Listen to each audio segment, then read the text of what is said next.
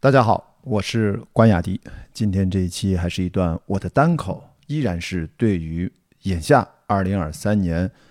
四月上旬啊，其实就是四月三号，今天啊这个周末，国内正在上映的两部院线电影，我想跟大家分享一下，是我昨天啊看后的观后感。这两部电影呢，我把它片名凑到一起，给这期起一个名字，就叫《宇宙龙与地下城探索编辑部》。好吧，所以这期内容听上去啊，就知道分成上下两部分。上篇《宇宙探索俱乐部》，下篇《龙与地下城》。哎，它有一个副标题《侠盗荣耀》。好，我们闲话不多说啊，先来聊一聊我对国产电影啊，孔大山导演啊。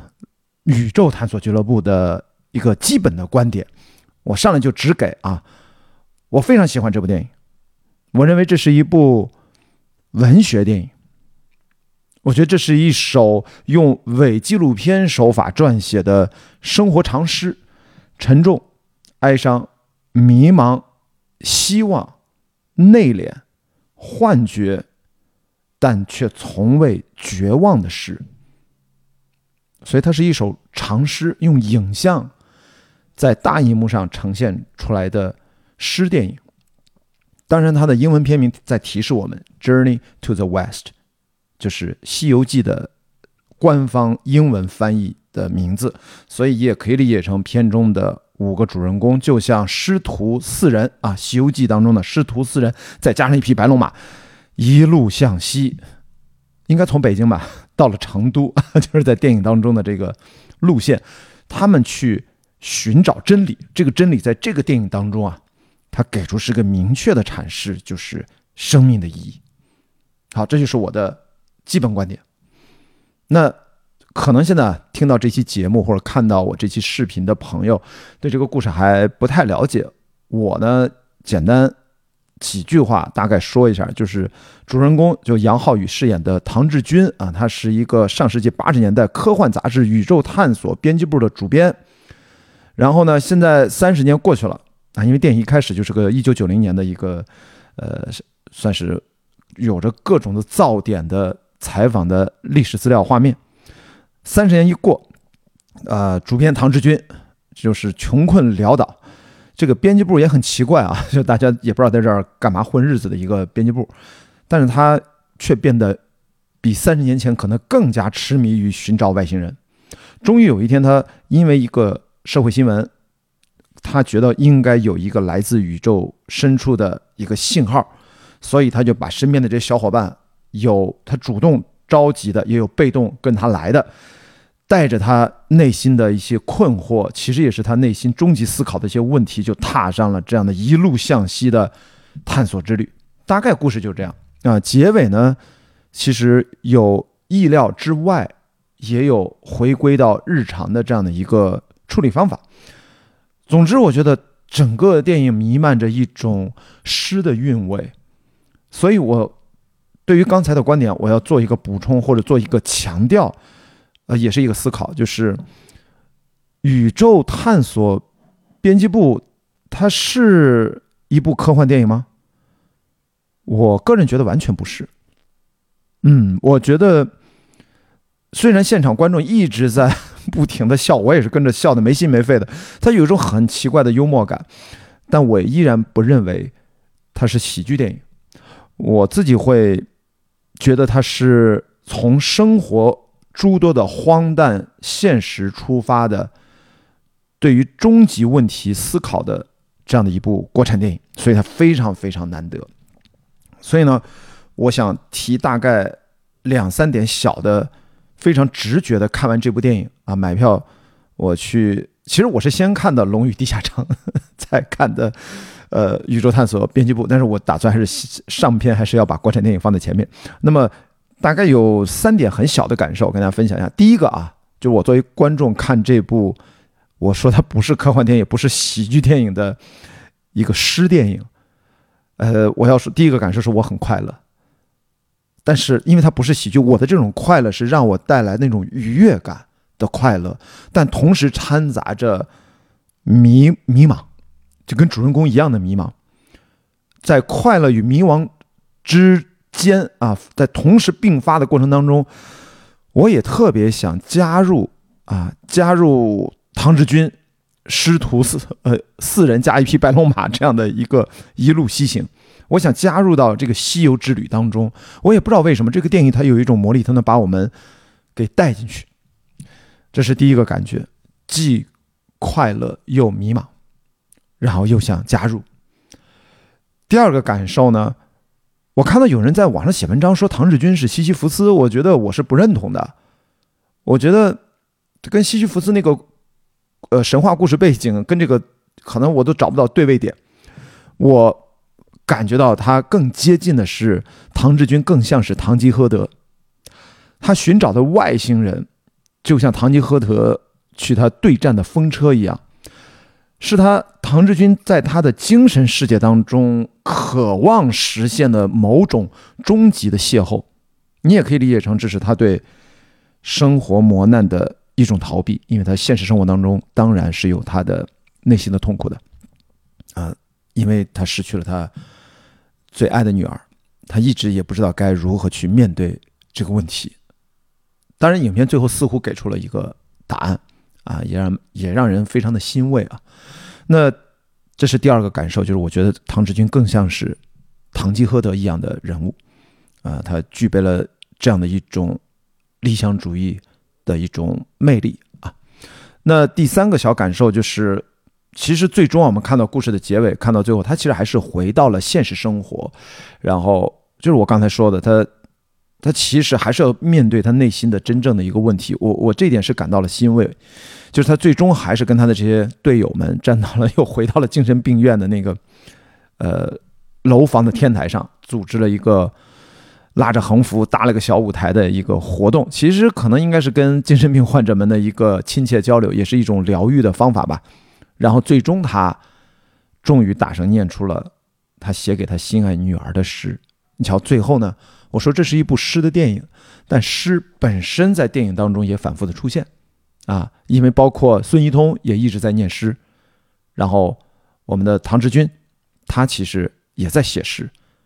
最后，当生活当中无解的问题的时候，我们需要诗的力量，让我们抽离出来，去找到自己内心的平静。啊，这是电影曲折从北京一路探险到成都，最后经历各种大冒险，再回到日常之后的这样的一个自我精神关照吧。使用诗啊，所以我说它是一个诗电影。那接下来我想简单几句啊，去谈谈这几个有趣的人物，他人物塑造上是非常成功的。因为我刚才说嘛，师徒四人加一白龙马，那咱咱就挨个算。第一个，呃，呃。呃，男主人公啊，沉溺避世的唐志军，因为他不敢直面生活的残酷，各种的合理化，对于失去亲人这样的磨难，他也不知道该如何面对，如何自我接受。在这个过程当中，他把一切的问题其实都投射到了他对外星人、对宇宙探索的这样的一个触不可及的一个幻象当中。某种程度上是幻象啊，因为它里面神神叨叨念叨的那些词儿，听上去其实都是好像一些呃科普水平的表达。我觉得可能有些表达还不见得这个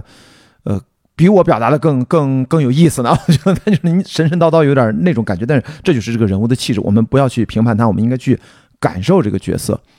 他是困在这那里面。因为这个杂志社啊，我觉得这个导演孔大山他肯定是。小时候也没少看，我小时候看的真的是八十年代啊，叫《飞碟探索》，叫《奥秘》这两本杂志，就像电影里面说的是，跟什么知音啊，发行量都是相当的，都是非常厉害的。所以我觉得《宇宙探索》这本杂志在故事当中虚构的，它应该是把当年的《飞碟探索》和《奥秘》进行了二合一，这是我的个人的揣测，其实不重要啊，这个不重要。我们说人物啊，唐志军沉溺又避世啊，无法。面对生活的现实的残酷，所以他需要寻找答案，而且那个答案其实他可能也知道很难得到。人生的意义、生命的意义、人类的意义，这天哪，这都是终极的终极的问题了。啊，第二个人物就是也我也不知道这是他到底是对唐志军爱，还是一种什么样的复杂情感，还是怜悯，还是同情，还是革命友谊啊？叫秦彩荣，哇，这个演员演的真的是太棒了！我觉得如果能给最佳女配角，我觉得她是担得起最佳女配角的这样的一个角色的。对唐志军真的是不离不弃，而且他特别勇敢，他勇敢都用在这个执迷不悔上了。你也觉得他天然的这种拧巴就带来这种强烈的喜剧气质。哎，所以他有点像猪八戒的这个 定位。还有一个神神叨叨、说话磕巴的纳日苏啊，永远这个一喝酒就耽误事儿啊，不喝酒其实也没啥事儿啊，但是一喝酒肯定耽误事儿的纳日苏。他呢就也特别逗，就是他对自我价值的实现，几乎是他唯一的自我价值的，或者说他的现实生活里面的用处的体现呢，除了这个气象站放气球之外，他可能就是。跟着唐志军去追逐外星人，去大冒险，他觉得这是他少有不多的价值体现的方式。当然，他在《西游记》里面，他就比较像，呃，比较像沙僧吧，对吧？应该比较像沙僧。然后这个有一个二十二三岁的年轻女生，在故事里面叫盛晨晨，是吧？也是追随来的，其实有点像。白龙马的气质啊，这但是我是硬往里套的，其实不见得，不见得啊，真不管这个角色了。他这个人物塑造的也非常好，其实就是因为他从小缺爱，他父母离异之后，呃，没有父亲对他的关爱，所以他其实表面上是因为他是杂志的忠实读者，他更多的是把唐志军当成了自己精神上的父亲，所以他其实几乎在全程路上对唐志军的质疑是最少的一个角色，我觉得。塑造的也蛮妙的，那最后一个就是神神叨叨的啊，我觉得有点像孙悟空这种天外飞仙来的来去无踪的孙一通啊，然后他是所有的其他角色存在的意义啊，也是他们不断的去向前推动自己的特别重要的动力来源，因为他的出现让很多事情变得好像这段西游之旅、探索之旅。呃，变得有意义。中间有一段本来坐大巴车，说：“哎呦，那个麻雀出现的时候，觉得这一趟值了，对吧？”到后来发现，哎，又会到了一个新的阶段，又会出现超自然的现象。但是对于那段超自然的现象，我们在荧幕上看到视觉呈现的部分，到底是真实发生过的，还是呃？电影里面有细节，唐志军是不是吃了毒蘑菇产生的幻觉，咱也不知道。因为孙一通跟他讲，哎，那个这个东西有毒。他说你不早说，我已经吃了一个，然后就开始吐啊。所以说后面那一段到底是什么样的方式去理解它？我觉得这个其实都 OK 了，因为这个电影它并不追求的是确定性和笃定。好，我谈完了我的几点感受和这几个人物，我觉得可以得一个小小的结论啊，就是宇宙探索编辑部，我觉得它就是一个失败者联盟。是几个不起眼的蝼蚁，像蝼蚁一样的普通人，他们面对各自生活的破败，他们最后的很无奈的对抗，最终只能淡然的自己和生活和解，和彼此之间和解。我觉得这是这个电影看完了之后，它它有温暖，它也有淡淡的忧伤，它有。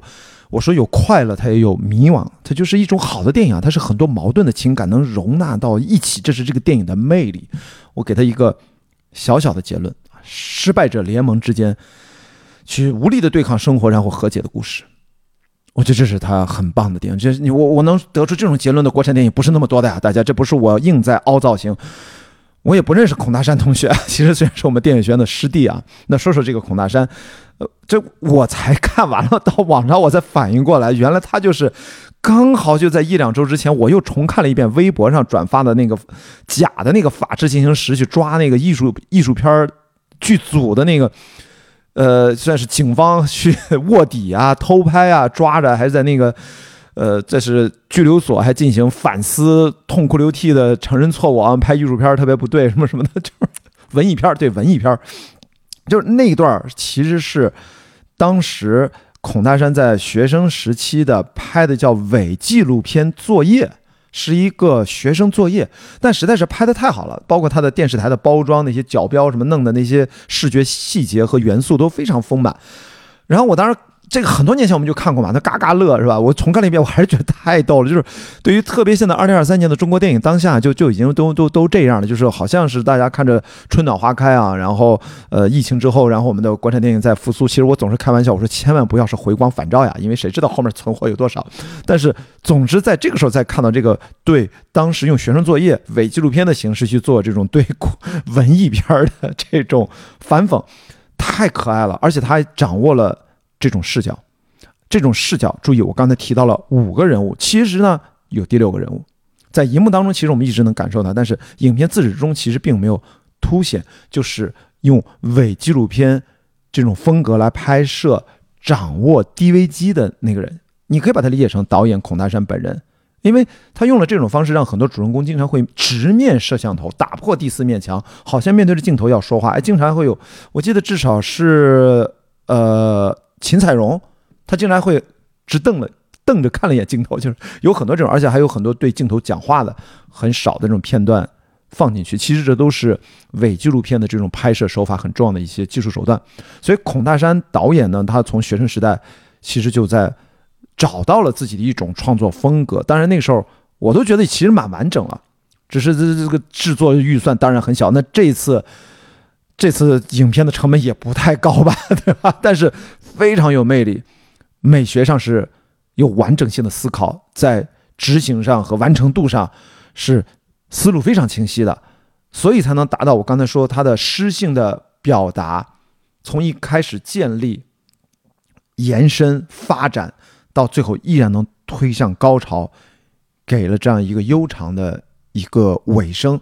和最后一个无限拉远的一个宇宙的全景的一个视角，但是我想你能拉到哪儿？拉到头儿，他终于终于拉不动了。这个电影结束了。我说好吧，这个导演知道自己实在是拉不下去了，但非常好啊。就是我我是觉得这种感觉，孔大山导演，我我觉得应该是前途无量。就这种风格啊，呃，他会可以跟很多类型去嫁接。呃，我举个例子，就是大家还记得。叫序幕地是吧？叫 Cloverfield，就是后来拍了二和三。最早我记得还有那个 Quarantine 是吧？西班牙那恐怖片都是用这种纪录片这种伪记录的方式，都能跟商业片类型结合。因为这在一九九几年忘了，大家还记得有一部电影吗？二十多年前叫《女巫布莱尔》，创下了北美的票房奇迹，因为又增加了很多呃创新的营销的方式。然后在那之后，其实有很多模仿它。后来又出了一个系列，我叫了那个叫什么，就是在家里面对着床拿着那个摄像头黑白画面的那种，也是拍了一二三四，那个系列叫什么名我都忘了。总之呢，这种伪纪录片式的，跟不同的类型都能结合的这种创作方法，实际上是有迹可循的，而且是发展至少是几十年来一直有这种风格。所以我觉得在这一次居然在国产电影当中啊，因为。肯定会有人说想起那一部最近还没有上映啊，通通过审查之后后后来也不知道什么原因，叫《中邪》，那个就是跟也是应该是偏纪实类或者伪纪录片感觉的，直接跟惊悚片的类型结合。这一次呢，我觉得它是打着科幻片，它都不是旗号，它就不是科幻片哈，我真觉得不是，它是一个公路片吧？我觉得是一个有点荒诞的公路片，然后它有科幻的元素吧。有喜剧的元素，但最终我觉得它是一个诗电影，好吧？那我最后把刚才这个观点再重申一下啊，我觉得孔大山导演假借了科幻、伪科学、伪记录这种手法啊，所有的这种风格元素，向普通人无解的生活发出了一声呃大不大小不小的呐喊。然后用迷离的、手持的、移动的大量的这种主观影像，写下了一首长诗。所以我认为这是在二零二三年期间啊，我在国内院线看到的最优美、最优雅的一部国产电影。因为这部电影，它本身就成为了生活的某种倒影，给平淡的生活。填满了惊奇，给卑微的小人物去对对抗生活这个巨怪，给予了他一些勇气和力量。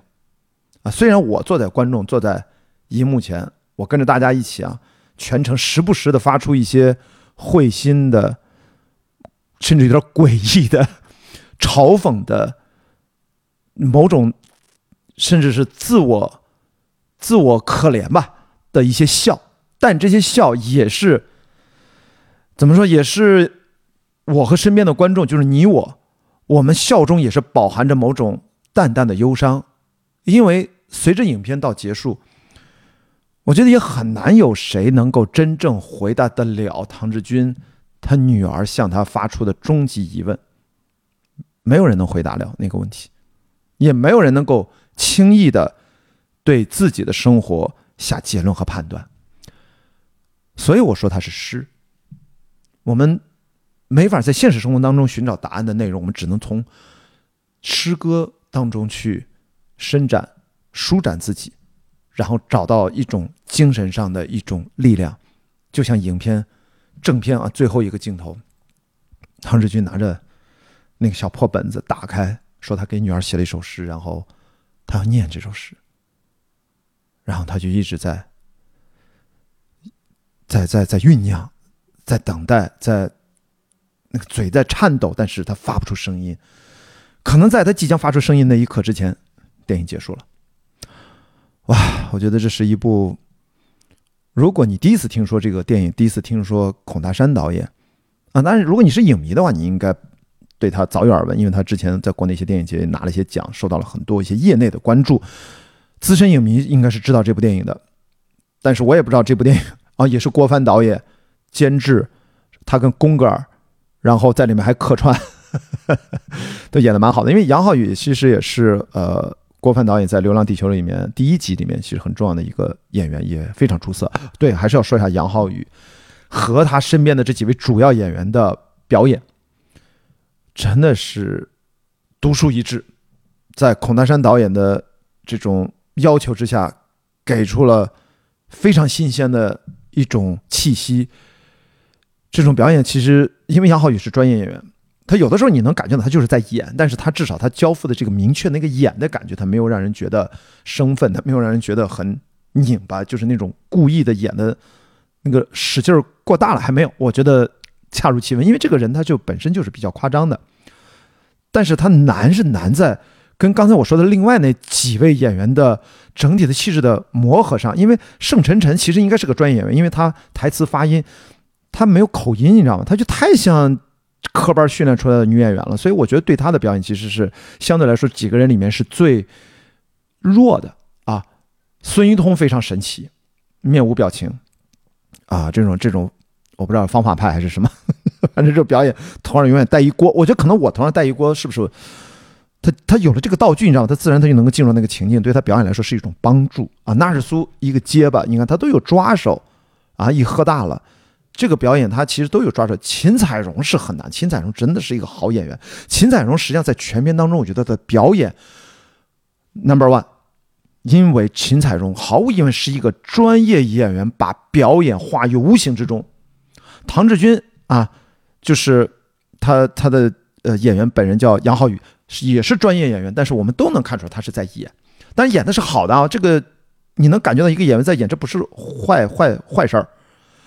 但秦彩荣这个角色，哇，这个呃那个女演员叫什么名？突然在嘴边啊，我怕说错了，我就先不提了。大家在评论区补充啊，给给我补充。我觉得她是属于那种，就一看就不是泛泛的演员能够达到的这种跟角色融为一体的这种水准，好吧？这就是我我最后又想到了表演，我就追加那么两句。好，这是我们的上篇《宇宙龙与地下城探索编辑部》。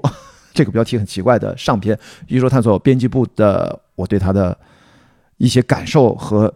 简短的评价啊，是一部诗电影，非常优美啊，买电影票去看的好吧？真的，你看完了，哎，对我发现我这个节目真的，你最好，因为我是时间也不是很长，你甚至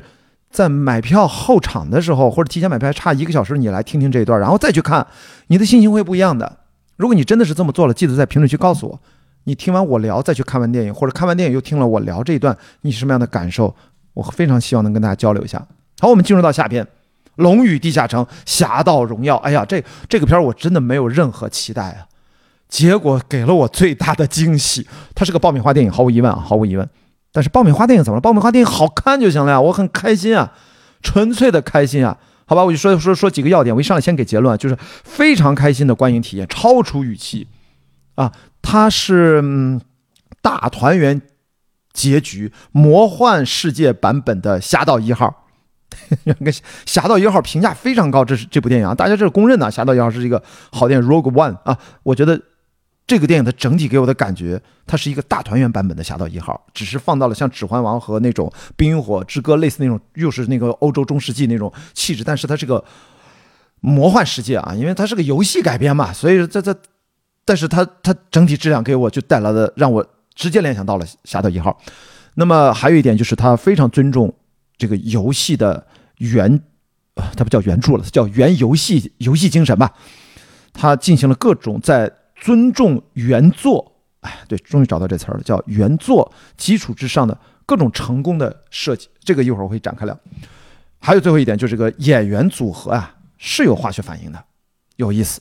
这个主要是 Chris Pine、克里斯·派恩、Hugh Grant 啊，休·格兰特大家非常熟悉，还有米歇尔·罗德里格兹啊，这个我们一会儿再说。好，这是我简单的结论，就非常开心的观星体验，呃，观影体验，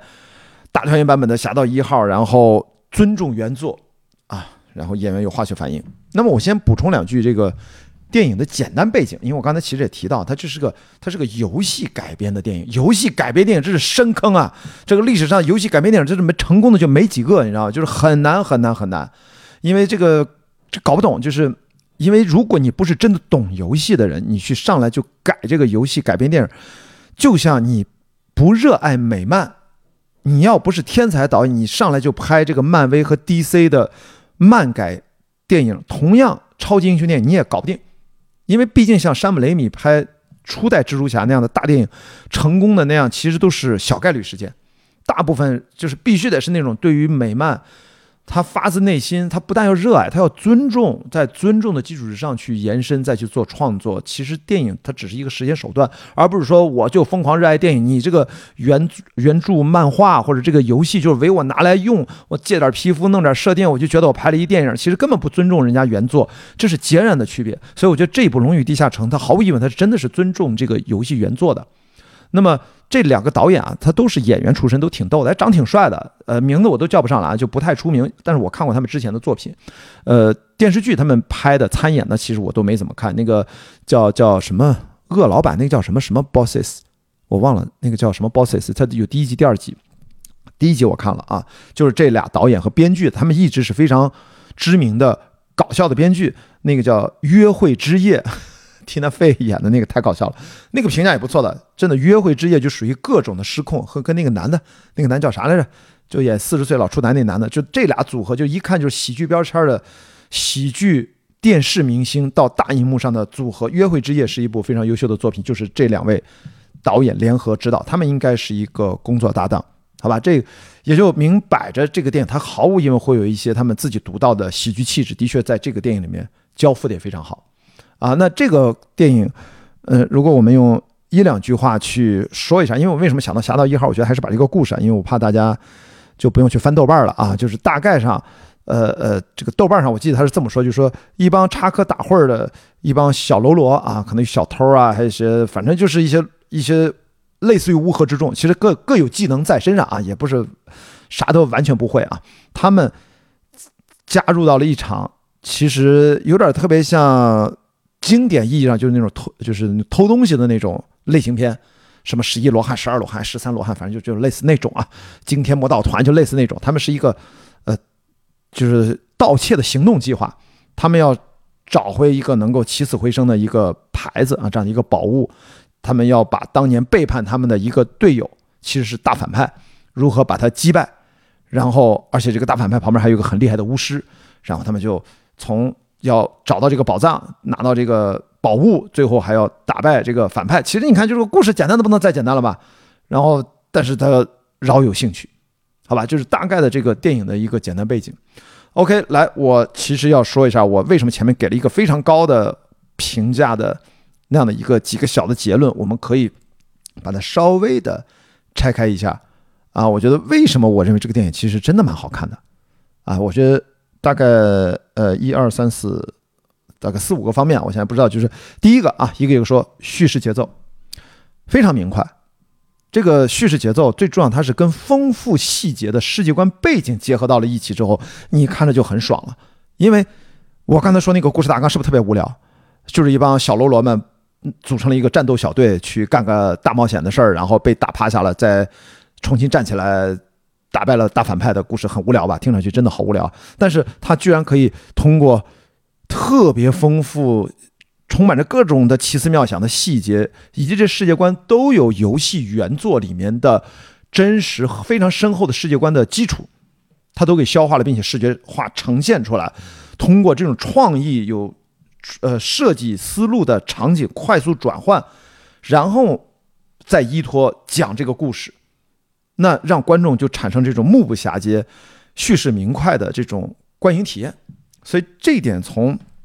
我觉得首先你的视觉上不疲劳，然后你在故事模板虽然老套，但是你会觉得非常流畅，你不会中间有磕磕绊绊，有那种喝疙瘩汤没煮熟的感觉，这个没有，挺好的。这是第一个叙事节奏，我觉得跟世界观的结合起到了非常大的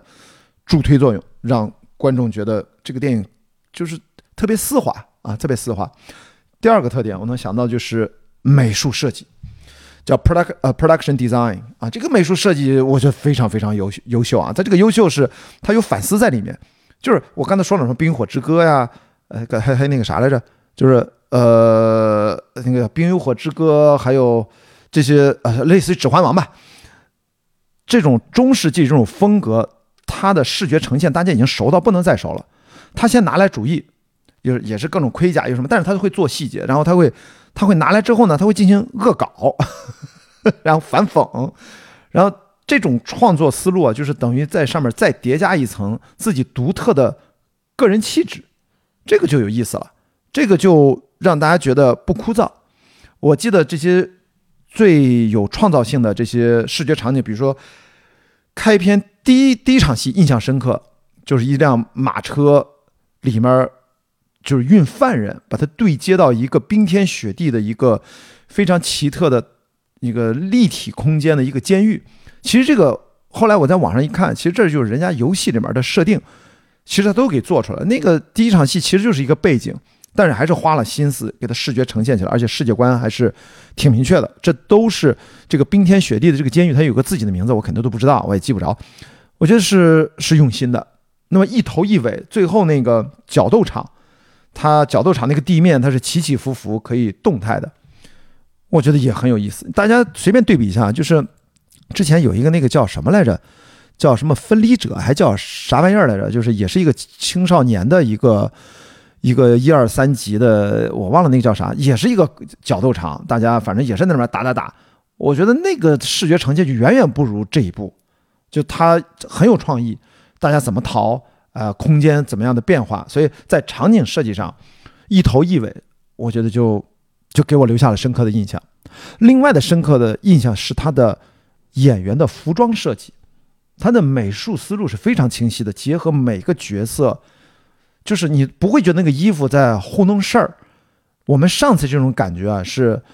呃，Peter Jackson 在做这个《指环王》的时候，我们看了那么多幕后花絮，他们所有的盔甲、斧子、兵器、Ox、半兽人、特效化妆都特别的扎实。在这一次呢，我觉得至少在服装和造型方面，我觉得他是特别用心的。呃，包括这个呃呃反派啊，Hugh Grant 演的这个 Forge，还有他的助手，这两个反派，他那个助手叫那个红衣法师、红袍法师叫 Sophia。这两个人的服装是非常显眼的，除了索菲娜，因为他就那么两身没怎么换之外，这个反派 Forge，他就是呃呃休格兰特演的这个，他每次出场穿的衣服都不一样，而且在大荧幕上看，他的腰带、他的上身、他的层层叠叠，就是很耐看，我觉得有意思。就是这些服装思路，包括其他的角色，包括米歇尔·罗德里格兹演的什么啊。Hoga，哎，我我都不知道他那个名字怎么念，不，这不太会啊。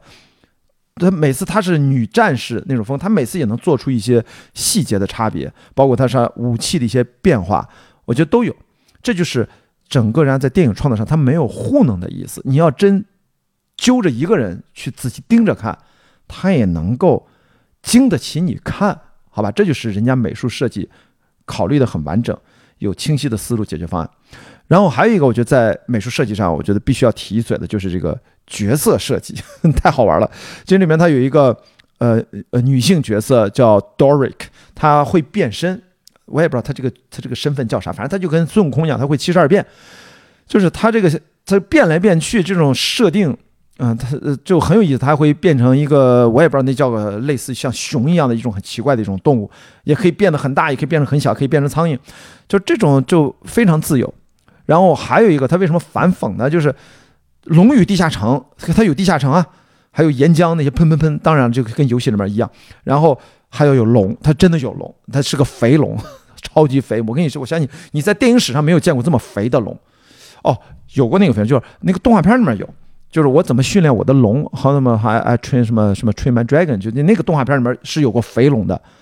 但但但但那个是动画片的它很小，它这个里面是一个巨大的肥龙，肥到你难以想象，而且它的攻击方式就是打滚儿。这个我现在想想，我都觉得我自己都觉得很搞笑。还有就是，嗯，角色设计它里面不知道为什么在它这个世界里面，有些人就是小矮人儿。这个小矮人嘛，我们都知道，这个在《指环王》里面那个叫叫叫。哈弗林啊，就是霍比特人，那也是小矮人嘛，跟甘道夫那么高，对吧？那这个小矮人不是什么创意，但是他在这里面，他把这个小矮人用到了男女角色对比。我那米歇尔·罗德里格兹，然后他他为了跟他心爱的老公结婚，他背叛了自己的部落，然后跟她老公结的，我又分开了。她回来又去找她老公要聊聊天，结果她老公是那个叫什么？那个呃客串的那个男演员叫啥来着？我突然在在在嘴边啊，Bradley Cooper。布拉迪·库珀演了一个特别小矮人，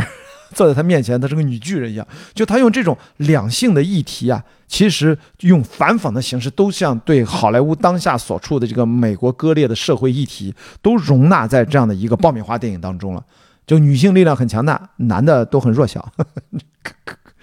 我觉得就是男人只能说，嗯，我不知道他们是求生存、求安全，还是。他们就是一种表达，就是一种挺恶搞、挺反讽的这种气质，所以你看的时候你就莫名其妙的喜感。在以前的这种，谁会本来大家都觉得中世纪这种欧洲的这种魔幻世界的题材都是那种特别正经、特别装逼、都特别沉重，说话都是那种在用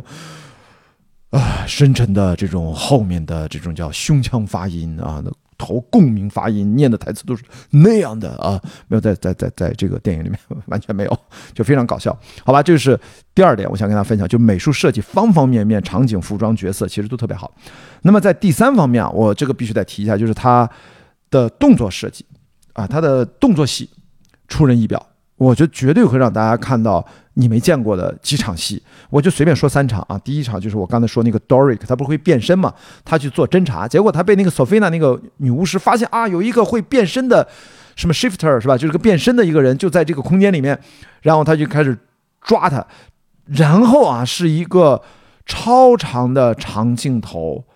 这个必须得虚拟拍摄。全程参与，他从密闭的密室里面到了房间里面，到了这个城堡，从城堡就一空中跳下去，变成了鹰吧，还是鸟？什么飞飞飞飞飞到落到烟囱里面，掉到房间里面，又滚滚滚，又变。一开始还在城堡里面先变成了老鼠啥啥啥的，然后又出来又变成了，最后反正好像是变成个鹿。总之他变了七八种啊，全程那个镜头。随着时空空间的变化，一直跟着他追啊！那个自由摄影机的移动的设计，都是在虚拟拍摄当中要去做跟踪，去设计完了之后，再去跟呃实景拍摄去做结合。所以它是一个，也是比较高难度的，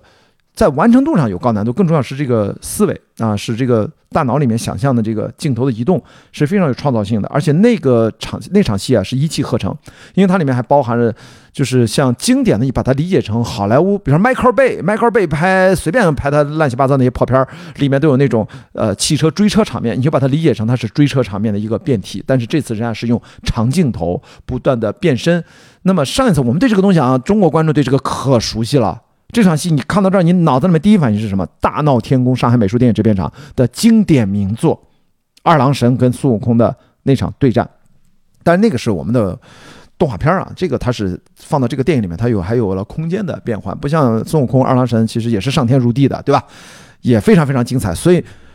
我都怀疑这俩导演有没有看过大闹天宫啊？我真觉得他们是不是借鉴过大闹天宫？但是这个我胡说八道啊，就是，但的确是。我一看到那儿，我就觉得哇，这是我小时候看了无数遍、无数遍、无数遍的《大闹天宫》，就这种戏在大荧幕，这个被好莱坞爆米花电影里面拿来用，还用的挺好，你知道吗？呃呃呃，好吧，为他们高兴啊，为他们高兴。第二第二场戏，这个动作我把它归为动作设计啊，因为它太有创意了，就是这个墓地问话，这个设定太搞笑了，就是他们他的一个术师，就是他会说一个咒语，就把墓地里面这个死尸都变成枯骨了，你念这个咒语，他嘣儿醒过来，从那个墓地棺材梆就坐起来了，然后你可以问他五个问题。然后第一次出现问这五个问题，全是无效问题，就这么混过去了，特别搞笑。就这场戏，我觉得是全片可能最搞笑的一场戏。然后就不停的问，不停的找，然后中间还穿插着当年那场大战，问他你怎么死的，那个头盔去哪儿了，然后一个一个的去找。然后这种问话，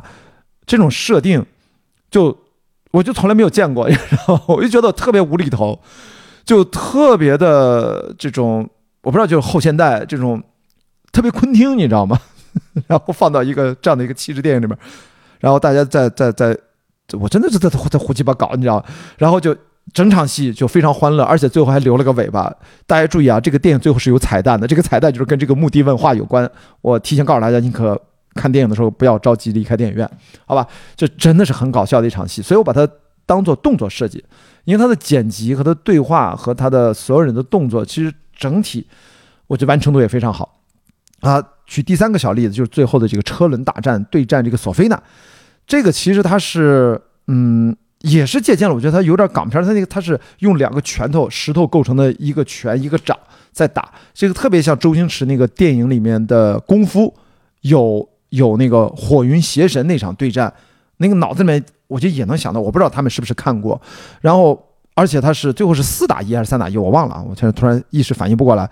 总之这场动作戏。我觉得作为一个大战，你还是能够得到满足的。这里面也涉及到变身，也涉及到各种的法术、各种的招数，我觉得有意思。因为《指环王》其实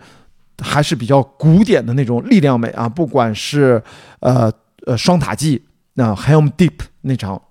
是吧？终于等到了甘道夫来了，援军到了，还是说到前传五军之战？你他都是人海战术，对吧？是那种史诗般的那种，还是昂扬的那种古典范儿啊？在这里面就感觉街头乱斗，就是一帮地痞流氓带着一一个一个一个大 boss，怎么就是各种耍赖、偷奸耍滑，但是最终是用智慧啊打败了这个大反派，而且最后 他梆梆梆在那摔，就是就特别漫威，你知道吗？就是。就特别像漫威那个是不是复仇者联盟有一集，那个绿巨人把那个洛奇梆梆梆梆那么来回摔，就那种气质，这个是很接近的，好吧？那么这就是马上我后面说的下一个点，就是他的喜剧风格，我觉得是清新不廉价。我刚才已经提到了漫威，就是我觉得这部电影它的喜剧的水平啊，我觉得是已经超过了同类漫威这种喜剧风格的超级英雄电影的最高水准。我这个评价已经非常高了，因为我刚才说嘛，也就《复仇者联盟》那真的挺搞笑、挺好看的。然后再注意是喜剧啊，因为美国队长经常是间谍片，它其实你看漫威它是不同的类型的超类型的嫁接啊，所以在这部电影《龙与地下城》，毫无疑问，它在喜剧风格上它是非常明确的。呃，它有一股清新之风，我觉得它都，呃，漫威现在已经。这个新的阶段真的不太行啊，不太行。就是那个蜘蛛侠可能还凑合，这个叫奇异博士，呃新的一集也还行。但往后的最近什么看什么乱七八糟，这个什么蚁人三的都什么破烂玩意儿，就是就我在电影院看，我都是我都我都吐槽，都觉得浪费我体力，真的就是真的很差啊。现在的漫威发展到二零二三年不咋样啊。但是所以看到《龙与地下城》，我觉得就是应该漫威最高的水准就应该就做到这样。没想到被一个全新的一个游戏改编电影。我觉得做到了这样的水平是非常难得的。好，我刚才不是还提到一个呃化学反应，还是提一下这几个演员。呃，Chris Pine 叫克里斯派恩，其实最早大家应该是从那个 Star Trek 对他有印象嘛，就是星际迷航大电影系列。呃，就是他他是那种我觉得我个人不觉得他有什么魅力，就太典型的白人男性主人公。他又没有汤姆克鲁斯帅，但是汤姆克鲁斯现在年纪大了。就是 Chris Pine，他应该，我总觉得他演不了 A 类大制作的那种男一号，他担不起来，他那个劲儿他就不像，他就没有那种，就是那种绝地反击，什么阿诺施瓦辛格，当然现在没有九十年代那种呃动作明星了啊，什么别说阿诺施瓦辛格、史泰龙了，就布鲁斯威利斯这种都没有了，好吗？所以现在都是二十一世纪这种新的这种气质啊，就 Bradley Bradley Cooper、Chris Pine，我都觉得他们都是一挂的，就是那种坏坏坏坏嗖嗖的，然后他也能演一些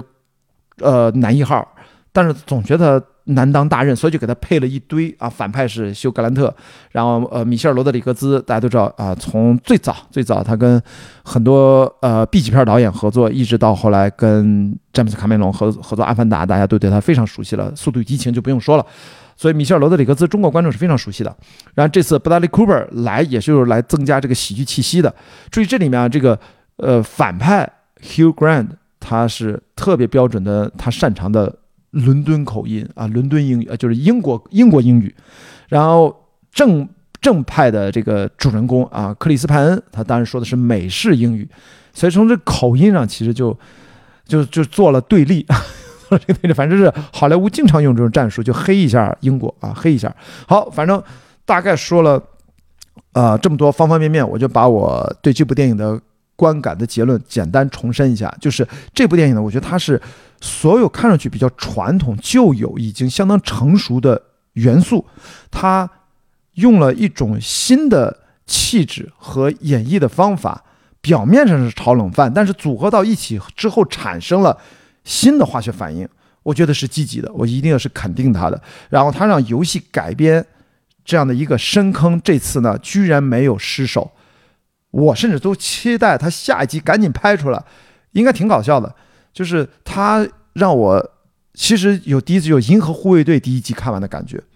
但是我觉得他整体上啊，呃，他其实是如果下集做得更好，他真的是在剧作性上，他他是可以接近一下《侠盗一号》的。但是《侠盗一号》其实是一个悲剧了，这个呃整体的气质完全不一样啊。那么编剧呃转导演，这是也是。这个片子很大的一个特点就是，你会发现，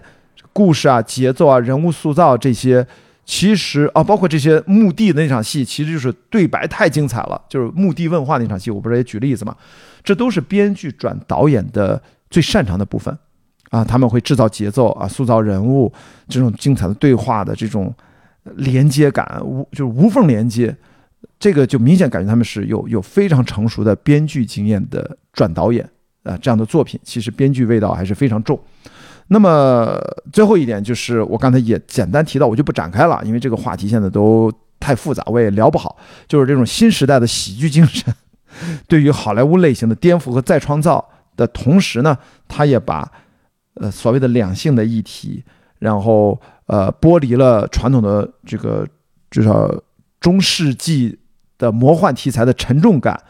然后用这种方式呢。其实改变了观众对于这样的一个类型的刻板预期，他终于实现了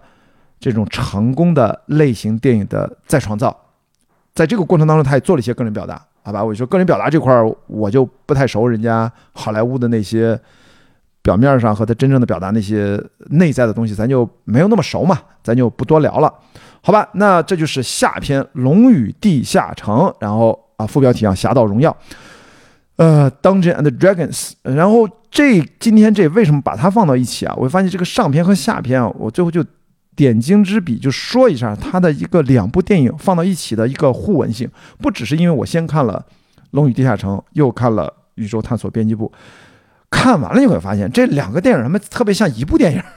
只是一个中国电影，一个好莱坞电影，一个爆米花电影，一个诗电影，因为他们很多在主线上其实是一件事儿。就是对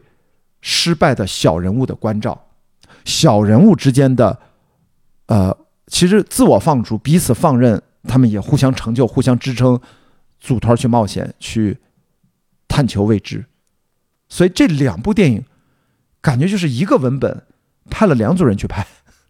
找了两个模子，然后一个是原创，一个是游戏改编。我觉得讲的其实是类似一件事儿。所以这两部我连着看的时候呢。就产生了特别奇妙的化学反应，所以我觉得这段我刚才胡起了个名字嘛，叫《宇宙龙与地下城探索编辑部》。好，那今天这一段关雅迪就跟你分享到这里，然后希望大家能够在去影院买票之前或者看完了之后，你在网上点开这段视频或者是音频，然后听我聊一聊，然后说说你的感受，好吧？我们评论区见。我们就今天这段先聊到这里，拜拜。